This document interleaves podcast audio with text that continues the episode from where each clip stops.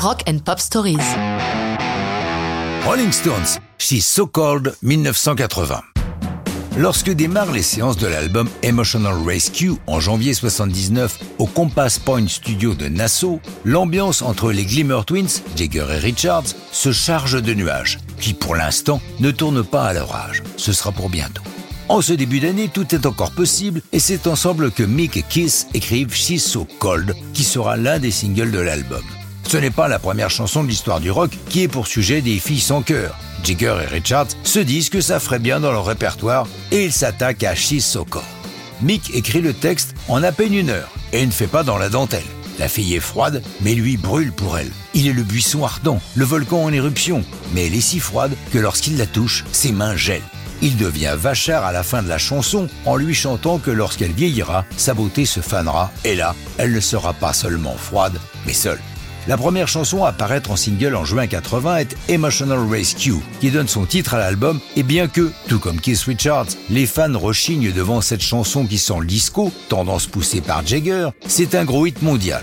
Chez Sokol sort en single en septembre et reçoit plus la faveur des amateurs de rock. Par contre, elle se classe moins bien.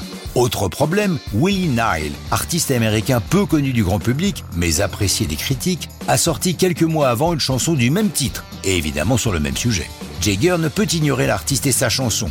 Il déclare au magazine The Face Je connais Willie Nile, mais non, nous ne l'avons pas plagié, sinon il nous aurait attaqués en justice. De son côté, Nile se réveille un matin avec son téléphone porté au rouge par les appels de radio qui lui demandent sa réaction devant la diffusion de She's So Cold the Stones. Va-t-il les poursuivre? Mais non.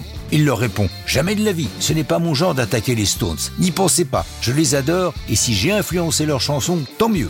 Pour les Rolling Stones, cet album est béni, au sens propre du mot, car alors qu'ils sont aux Bahamas, le pape Jean-Paul II y fait une escale technique et donne sa bénédiction à la foule. Or, le manager du groupe, fervent catholique, se joint aux pèlerins, emportant avec lui les lourdes bandes d'enregistrement de Emotional Rescue. L'album sera terminé à Paris, au studio Pathé Marconi, où les Stones ont leurs habitudes, et au Electric Lady de New York.